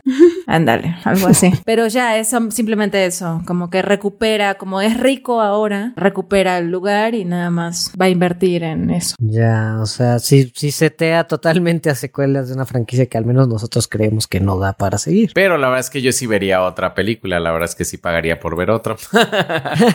Así que, ¿qué digo? A quien engaño, la verdad es que sí pagaría por ver otra, entonces. Pues a ver. A ver si convencen a Bill Murray, que realmente, o sea, lo que es Ernie Hudson y Dana Croyd, ellos siempre es como, no, no, no, sí, más Ghostbusters, sí, claro que sí, más Ghostbusters. realmente el único que tenía como problemas era Bill Murray, era como el que decía, no, ya va a ser patético vernos a nosotros así como en tanques de oxígeno, o sea, sí, la verdad es que era el único que tenía que convencer, pero fuera de esto, Ernie Hudson y Dana Croyd de eso piden su limosna, ¿no? No, yo creo que ya este, este es el episodio 7 de Star Wars. Ya, ya hubo los cameos que hubo que ver, ya pueden setear lo que sigue, ¿no? Ya ni los necesitan, pues. Sí. Pero bueno, otra película de la que vamos a hablar hoy, que creo que sí nos gustó un poco más, no sé ustedes, a mí la verdad me gustó mucho más, la recuerdo más que Ghostbusters, es Encanto, esta película de Disney, no es Pixar, ¿verdad? Es solo Disney. No, es de Disney Studios, según yo. Ajá, que representa como la cultura y la historia de Colombia y de una familia colombiana animada. Y la verdad está muy bonita. No sé a ustedes qué les pareció, pero a, a mí me gustó mucho. Espera, antes, ¿cuál fue la anterior película de Disney Studios? Hubo algo después de Moana, ¿no? Ah, sí. Sí, sí, sí. Porque fue Frozen, Moana y siento que hay algo que se nos está yendo. Raya. Raya. Ah, Raya. Raya, Raya y el último dragón. Ok. Pero para la gente que todavía no sabe si ver Encanto o de qué va, esta historia trata básicamente de la familia Madrigal, que es una familia colombiana que recibe un encanto por un milagro de que recibe su abuela y cada miembro de la familia tiene un poder especial. Entonces la mamá de Maribel, que es la protagonista de la historia, cura todas las enfermedades con su cocina y le- su tía pues puede controlar el clima y una de sus hermanas pues es súper fuerte, la otra hace flores y uno de sus tíos también ve ahí al futuro. El chiste es que cada uno de estos poderes aparentemente ayuda de alguna manera al pueblo, pero la pobre de Maribel es la única de su familia que no tiene un poder de estos. Qué triste, pobrecita. Y por supuesto es la protagonista, pez fuera del agua, que todos dicen, ah, pero es que tú no tienes poderes, solo eres una humana colombiana. ¿Qué opinan? Pues a mí me gustó, de hecho me gustó más que Raya. Ah, siento que todavía no llega como así a, a niveles como Moana o Frozen. A mí Moana me gustó muchísimo, pero sí me gustó Encanto. O sea, tengo algunos temillas con la peli, pero la verdad es que sí me gustó y la disfruté. Sí, yo igual, tal vez también tengo como el tema de que siento que es un retroceso en Walt Disney, o sea, es que nos entregaron Soul a finales del año pasado y veníamos también de Intensamente y veníamos también como de Moana Moana y de Frozen y de Tangled. No siento que esta película pudo haberse estrenado por las épocas de Tangled, tal vez, o sea, por las temáticas que trata como de, de tocar, ser un poquito más seria, pero que no se atreve a ir tan ahí. No sé, como que también la siento un poquito. No, me gustó, o sea, no creo que sea mala, solo creo que es más, es más como Luca, no sé, como de, bueno. Como más olvidable. Ajá, más olvidable. Bueno, sí está bien, no tengo ninguna queja con ella, pero como que no sé, o sea, como que también fue como, no, no. Me pasó algo similar, o sea, por ejemplo, sí la disfruté, la pasé bien, pero sí se me hace como de las olvidables de Disney. Por ejemplo, la premisa, hay cosas de la premisa que me gustaron muchísimo, que ya ahorita ya platicaremos y tengo problemas con otras cosas. O sea, en general sí la disfruté, pero sí se me hace como, o sea, sí realmente creo que está lejos como de, de, Frozen, creo que está lejos de Moana, creo que sí está como, como en un nivel más como tirándole a la familia del futuro, como una onda así, como que, sí, es como que en 10 años, la verdad, ya la gente ya no se va a acordar de la de Encanto. Sí. Yo así o- la sentí. Estoy de acuerdo. Siento que el gran problema de esta, o sea, creo que pudo haber sido, tiene mucho potencial, pudo haber sido muy buena, pero lo que más le falla es la música. O sea, creo que no tiene como ninguna canción así como No. fuerte, buena, que vos recuerdes como la tuvo Frozen, como la tuvo Moana, como la gran mayoría de las grandes películas o de las mejores películas de Disney es por la música. Y siento que la música en esta explora muy bien el- la temática de la película y te cuenta como cosas buenas. Pero es gente cantando la trama Sí. y no una gran canción, ¿no? Fíjate que me hizo, ahora que lo estaba diciendo, me estaba acordando mucho de In the Heights, que era como, Sí. si eso hubiera hecho In the Heights, hubiera sido buena, pero no lo hizo. Era como la intención, pero mal hecha. Y creo que Encanto lo hace bien de alguna manera, pero no es, o sea, justo eso, es la trama a través de las canciones. Entonces ninguna es como tan imponente como para que vos digas, ay, qué cosa, se me puso la piel chinita. No. Es que hasta como musical se siente medio amateur la forma en la que de repente se presentan las Sí. canciones, así Sí, como sí, de, sí, oh, sí. y ahora le toca a la hermana cantar. Ah, ya va a empezar Ajá. el interludio musical. Es como de, o- ok.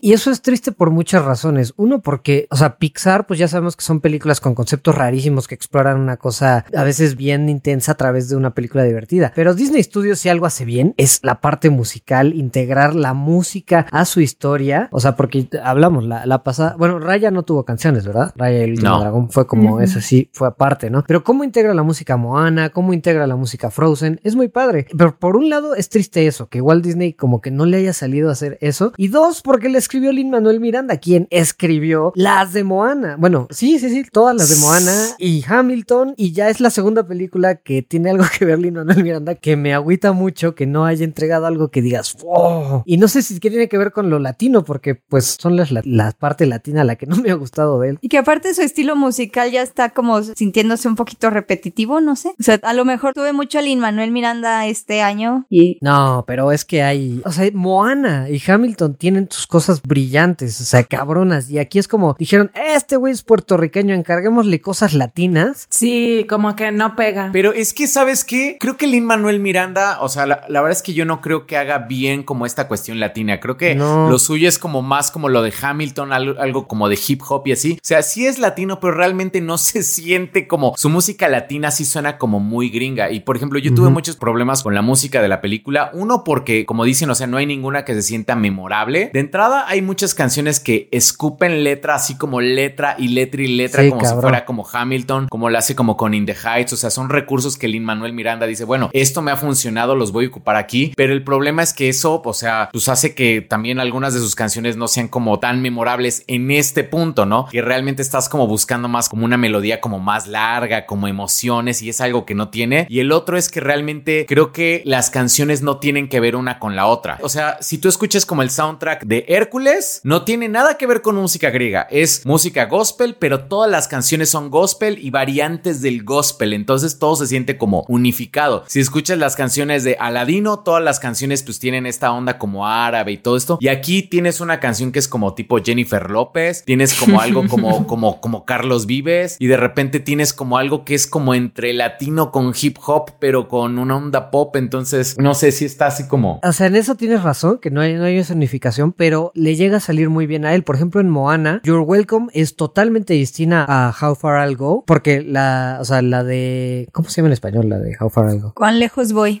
Porque la de Cuán lejos voy, pues tiene esta onda super Disney, super de musical, como la canción de la película película Disney. Luego la de You're Welcome pues es más como una canción divertida que tiene otro estilo musical distinto. La de Shiny también tiene como otro estilo de la de Shiny. Na, na, na, o sea, sí siento que son muy distintas. Esa es mi habilidad musical.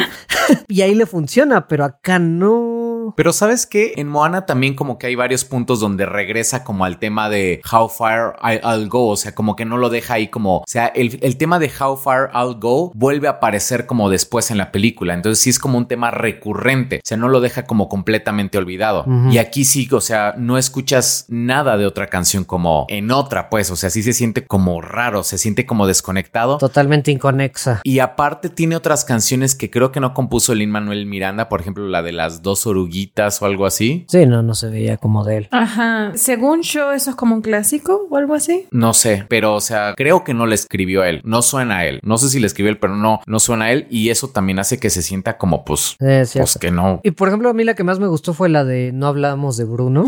Eso es bueno. Porque también la secuencia es muy padre. Y ahí es como que se mete un poquito más el hip hop porque empieza en un momento a cantar Bruno. No rapea, pero sí empieza a hablar más rápido y como con golpe, como si fuera rap. Pero aún esa canción que me gustó y me gustó la secuencia, no me puedo acordar cómo va la tonada. Ajá. Sí, es que está raro. Fíjense que. Dos oruguitas sí la escribió Luis Manuel Miranda. Ah, sí. La de las dos oruguitas Sí, ¿Pero escribió la letra o la compuso toda? la escribió. no suena nada a Lin Manuel Miranda, ¿para qué? La escribió él, pero la cantó Sebastián Yatra. Pero sí, la escribió él. Mm. Ah, y la- también tiene créditos de compositor. Sí, entonces sí es de dos oruguitas. Ok. Esa para que veas sí suena muy diferente. Creo que fue la que más me gustó esa. Entonces es un buen músico.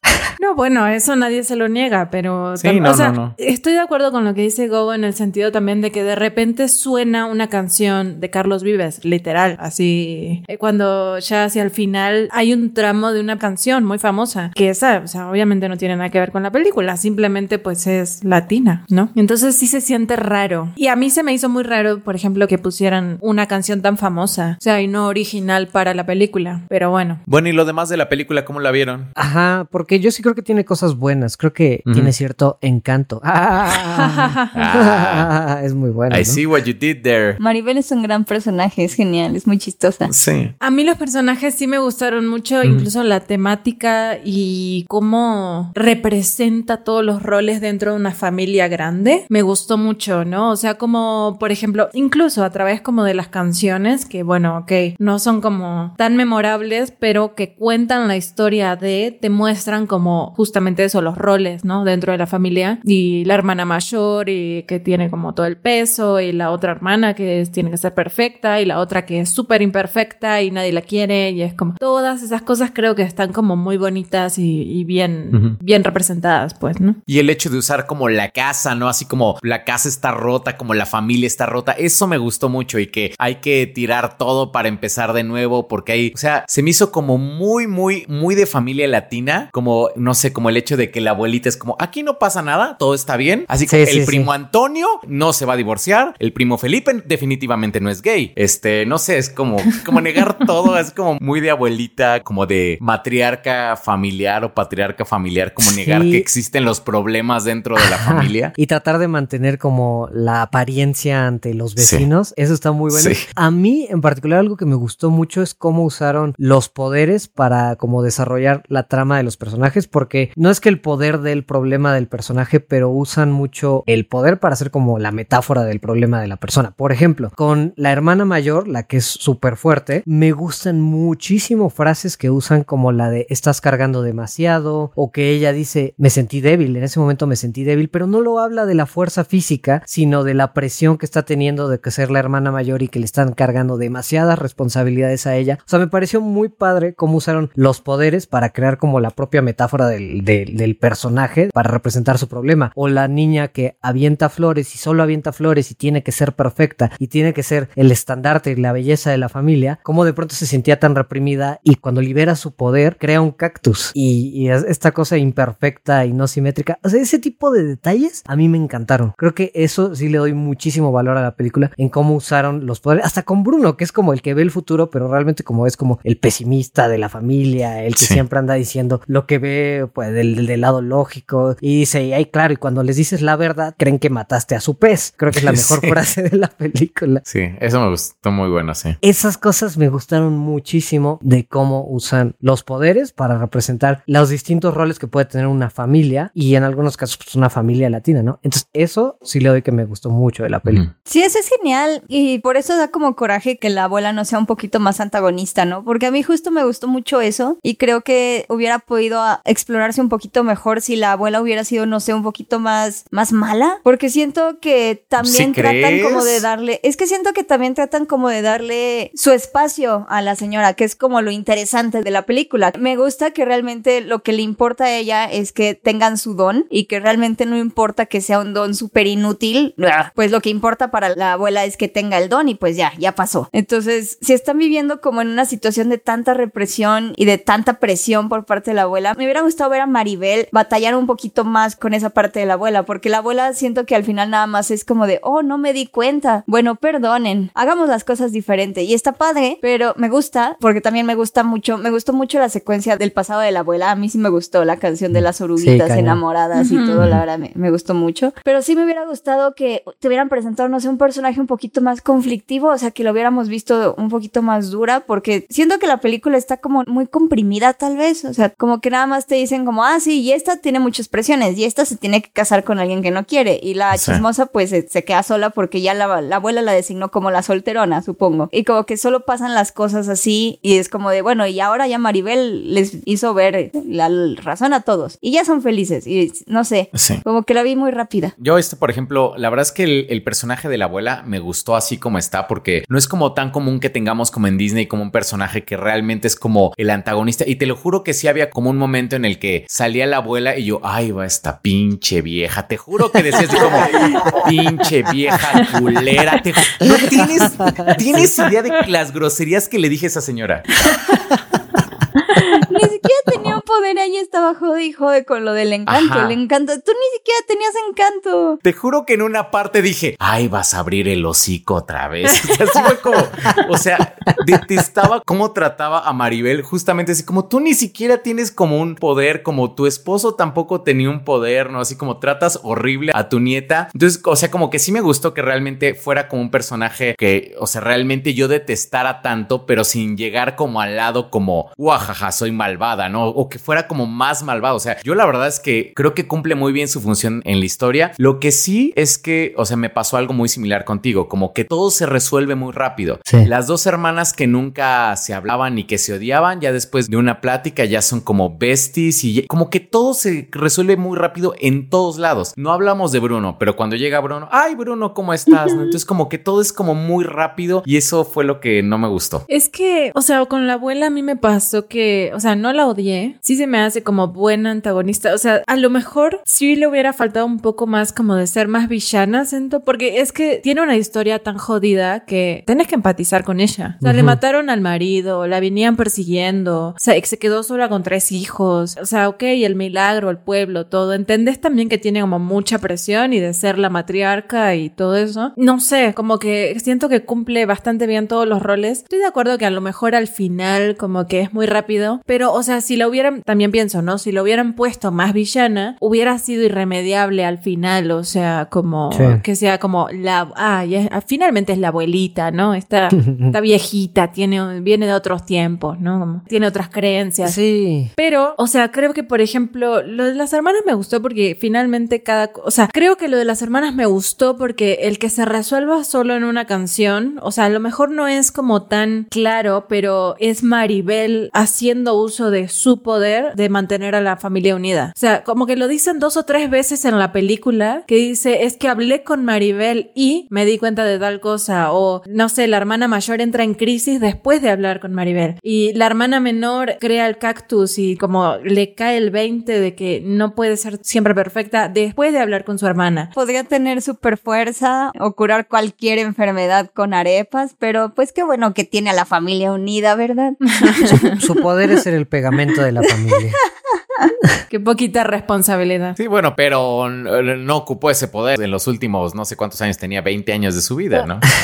sí. Pero sí, o sea, sí es cierto que, o sea, por darle ese como poder a Maribel, algunas cosas se sienten demasiado rápidas porque, o sea, ya llegaba un punto que tal, o sea, creo que no llegué al nivel de Go, pero sí decía, maldita vieja, le estás causando un daño emocional a tu familia que no se van a curar hasta que tomen mucha terapia. Y de pronto es como te ponen un backstory de la abuela que si bien ya lo habían contado, te lo muestran así tan desgarrador que dices, pues sí, ¿cómo no voy a empatizar con la abuela cuando tuvo, pasó por esto, ¿no? Entonces sí como que te tienen que hacer el shift de pasarla de que te cae mal a que digas, ah, es la abuela buena, tan rápido que sí yo también sentí, eso particular creo que es, además de la música es lo que más me saltó, lo rápido que redimieron a la abuela con, pues con su historia que pues no podías no empatizar con ello, y más con la canción de las oruguitas. Ay, es que la canción de las oruguitas enamoradas como dolió.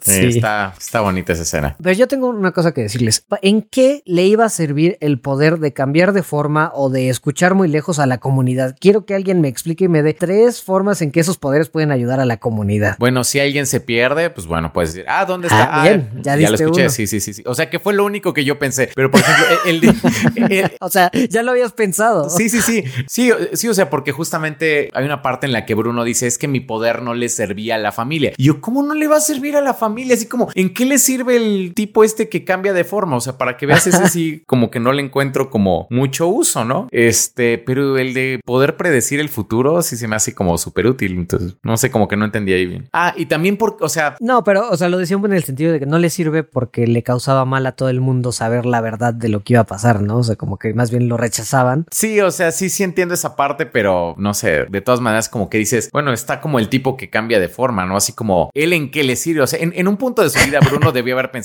¿en qué le beneficia como el cambiar de forma a la comunidad?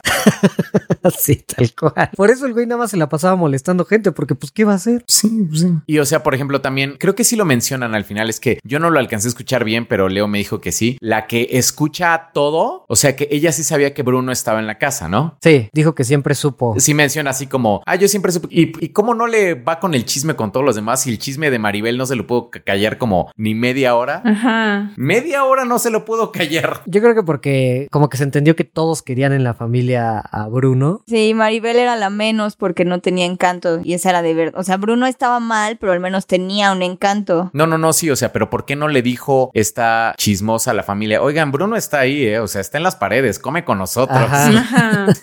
sí, eso está raro. Sí, sí, era un chisme muy bueno realmente, o sea. Era el mejor chisme que podía tener. Sí, o sea, ¿y se lo guardó cuántos años?